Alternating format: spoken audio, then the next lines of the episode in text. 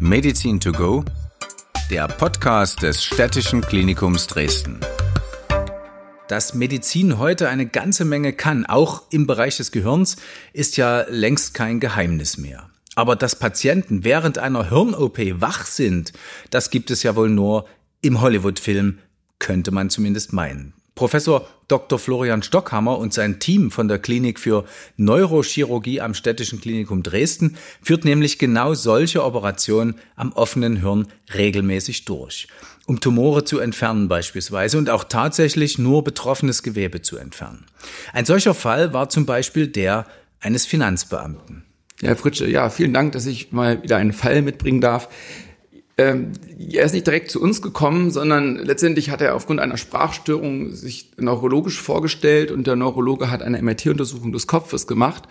Und in dieser Untersuchung hat man ein kleines Gefäßsäckchen gesehen, was sich äh, im Bereich des linken Schläfenlappens ähm, ja, projiziert hat. Nun muss man wissen, dass äh, bei den Menschen, die Rechtshänder sind, zu 99 Prozent das Sprachzentrum immer auf der linken Seite liegt. Und so hat es ganz gut gepasst, dass da, wo dieses Gefäßsäckchen war, ähm, ein Gefäß war, was halt das Sprachzentrum versorgt hatte.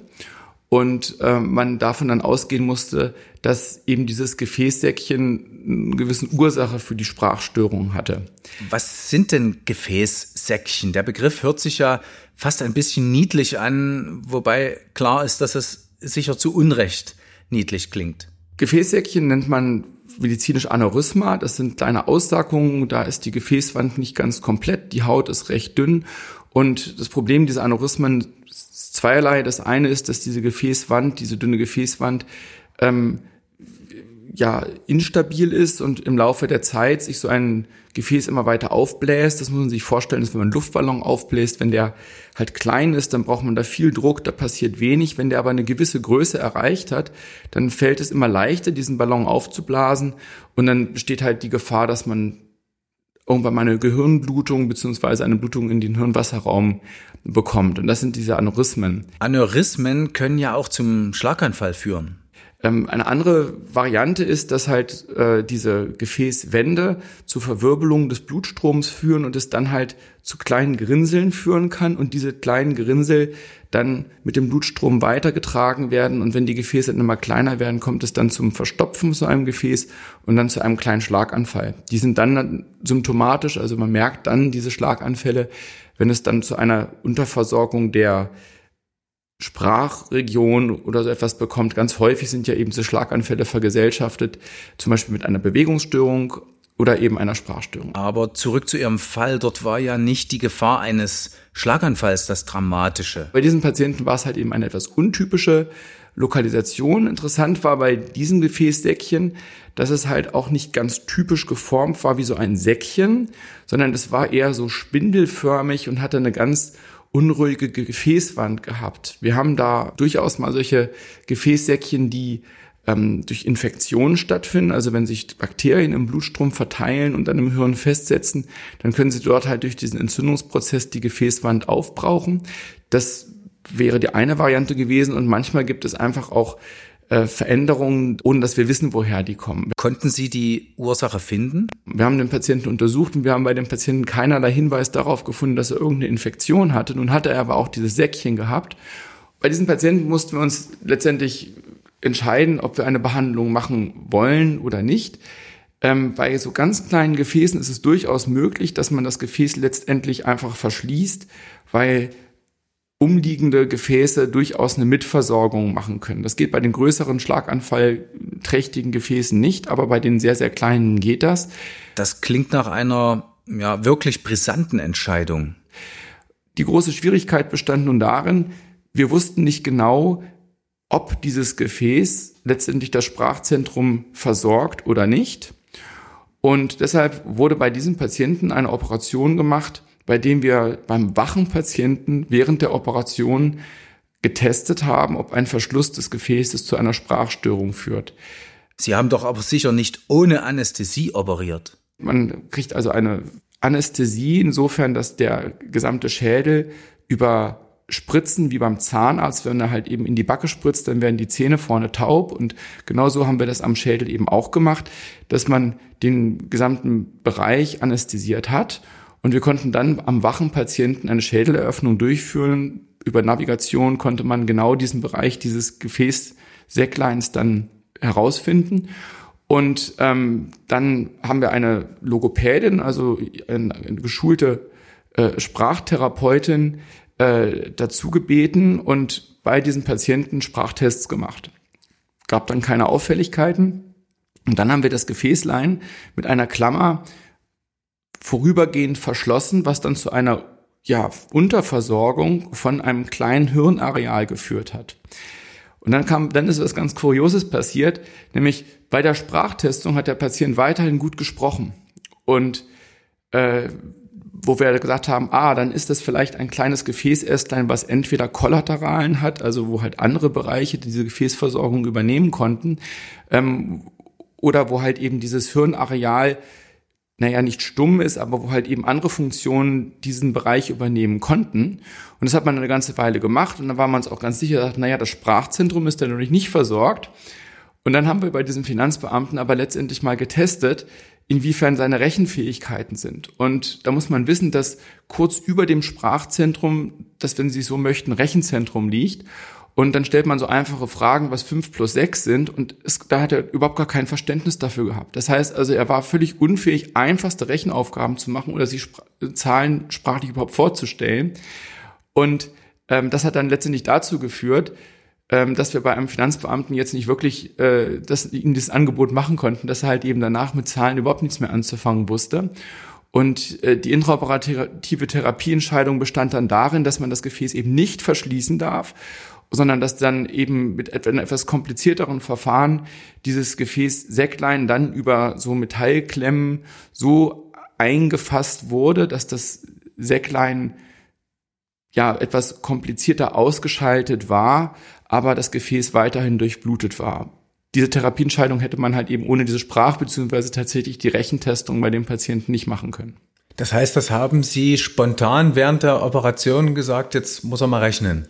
Ja, man arbeitet sich ja dann so ein bisschen ab. Die nächste Variante wäre gewesen, dass er hätte lesen müssen und das sind so die Tests, die man dann macht. Oder da gibt's auch etwas Sprachtests, wo man dann was liest und dann steht dann, äh, ein Brat brauche ich und das muss man dann lesen und dann ergänzt man den Satz, um ein Auto fahren zu können. Und ähm, wir haben halt mit der Sprachtestung angefangen und haben eigentlich, weil dieses erste Symptom, was er hatte, war, dass er halt eben mal, dass ihm ein Wort nicht eingefallen ist und das hat dann zur Diagnostik geführt und dann war man so ein bisschen naja, dann darauf geprimed, also man hat erwartet, dass es dann auch zu einer solchen Sprachstörung kam. Und ähm, so gesehen war es vielleicht entweder ein Zufallsbefund, wo wir jetzt auch alle nicht so dran glauben, aber ähm, man testet letztendlich dann diese Region dann ab und das mit der Rechenleistung, die er dann nicht mehr vollbracht hat, das war schon sehr kurios bei dem Patienten. Leinhaft gefragt, das Gehirn hat, fühlt keinen Schmerz oder ist das ähm, auch anästhesiert? Nein, das Hirn fühlt tatsächlich keinen Schmerz. Also wir haben keine Wahrnehmung dafür, wo unser Hirn ist. Also der Mensch, der Kopfschmerzen hat, der nimmt seine Hirnhäute wahr und die sind dann schon grob abgebildet. Ähm, aber letztendlich kann man am Hirn operieren oder auch ganze Tumoren operieren und man spürt davon nichts. Es hört sich trotzdem eigenartig an. Ähm, das heißt, der Patient wird eingeschläfert, sage ich mal, und während der OP ge ge äh, geweckt. Ja, also das ist das sind so Protokolle, die man schon macht, dass man halt mit einer Anästhesie äh, entweder den Zugang des Patienten so macht. Es hat immer verschiedene Kriterien. Also das Protokoll, was wir letztendlich machen, ist, dass wir eine Regionalanästhesie machen. Das ist genau das gleiche beim Zahnarzt. Also, dass man, dass man eben diese Spritze kriegt, dass es eine Weile dauert und dass dann dieser Teil, der dann durch diese Spritze anästhesiert ist. Also Anästhesie heißt ja, man spürt nichts und genau das passiert dann auch.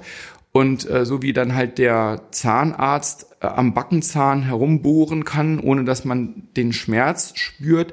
Man merkt, dass da irgendwas ist. Man hat eine Wahrnehmung, dass da irgendjemand was macht. Und ähm, hat aber jetzt keinen Schmerz. Und so ungefähr erkläre ich das auch den Patienten immer vor Wachoperationen und sie bestätigen es mir nachher, dass es auch wirklich so war. Es ist so ein bisschen wie beim Zahnarzt. Das heißt, man hat diesen Piekser, danach nimmt man diese Teile, sprich den Kopf dann eben so nicht mehr wahr. Man merkt, dass da irgendwie irgendwas ist.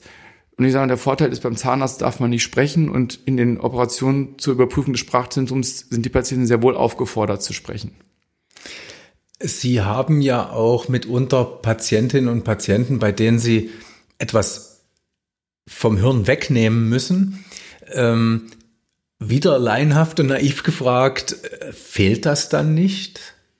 Das ist schwer davon abhängig, was man wegnimmt. Also das Hirn als solches ist, wenn man es so sieht, ist es, äh, man spricht von einer Redundanz. Das heißt also, äh, viele Leistungen des Hirns äh, sind über mehrere Hirnareale verteilt, so dass wenn man an einer Stelle Gewebe wegnimmt, was jetzt in der Regel jetzt einfach normalen Hirngewebe nur in ganz seltenen Indikationen, wie zum Beispiel wenn irgendwelche epileptischen Anfälle daherkommen, was man dann macht, oder wenn Tumoren dort hinein infiltrieren und man diese Tumoren dann auch nehmen möchte, ähm, dann merkt der Patient von seiner neurologischen Leistungsfähigkeit nichts davon, wenn eben das Funktionen sind, die in anderen Hirnarealen gespeichert sind. Also zum Beispiel so das Langzeitgedächtnis, das ist schon sehr weit übers Hirn verteilt und dass man jetzt nach einer Operation plötzlich vergisst, wo man wohnt, das, das gibt es so in dem Sinne nicht.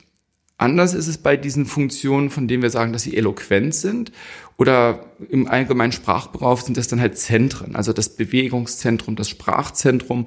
Und das sind dann manchmal Regionen, die also auch nur so Zuckerwürfel groß sind, wo dann die Sprach- und Wortfindung stattfindet. Und die gilt es unbedingt zu schonen, weil auch gerade eben beim erwachsenen Menschen oder beim ausgewachsenen, ausgereiften Hirn die Fähigkeit, solche Funktionen wieder neu zu erlehnen, nicht gegeben sind. Und ähm, darum ist es halt bei dem Sprachzentrum eben wichtig, dass man das dann durch einen Test herausfindet, wo das ist. Es gibt auch die Möglichkeit, das durch eine MRT-Untersuchung grob zu kartografieren.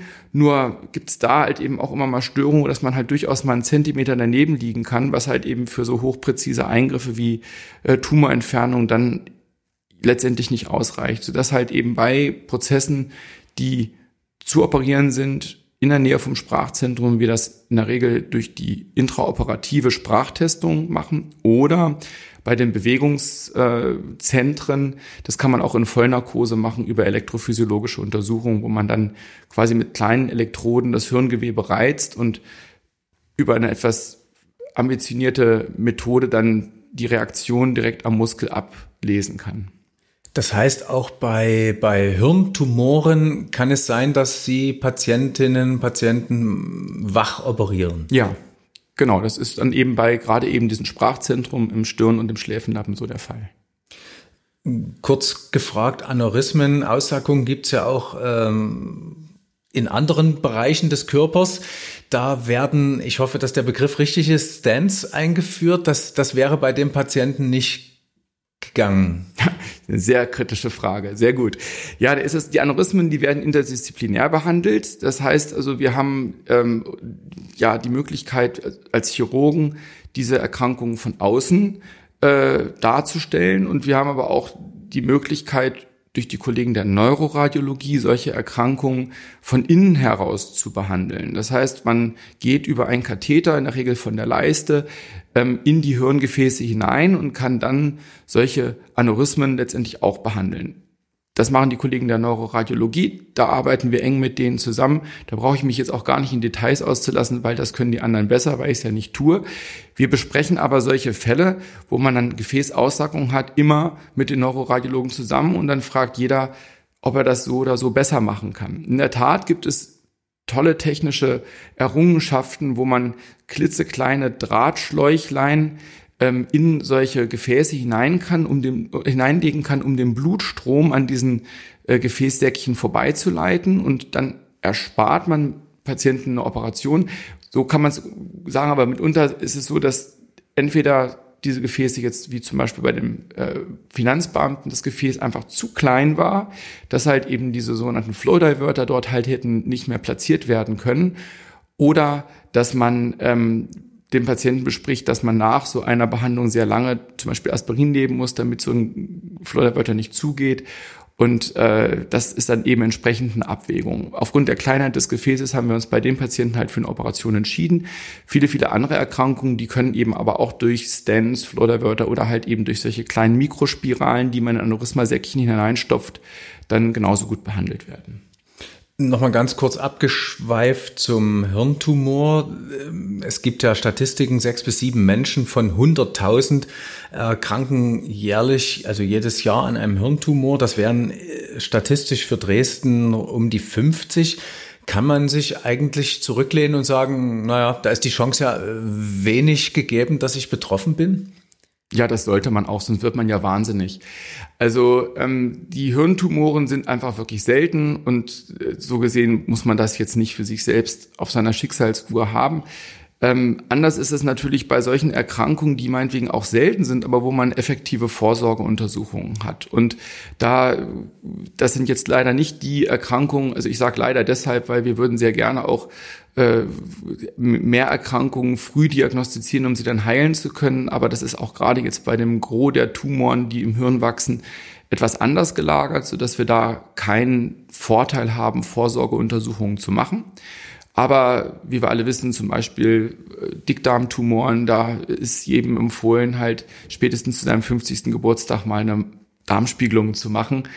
Das sage ich jetzt als Neurochirurg schon ein bisschen kurios, aber da ist halt eben, das ist, das ist wirklich hocheffektiv und sinnvoll. Noch ein Wort äh, zum Finanzbeamten. Er ist jetzt wieder im Dienst. Ja, so viel ich weiß, schon. Also da hatte ich jetzt äh, keine Rückmeldung, aber werde ich mal nachforschen. Okay, und vielleicht haben Sie ja Vorteile davon. Ähm, vielen Dank und ähm, ja, bis zum nächsten Mal. Ja, vielen Dank, Herr Fritsche. Meine Stadt, mein Klinikum.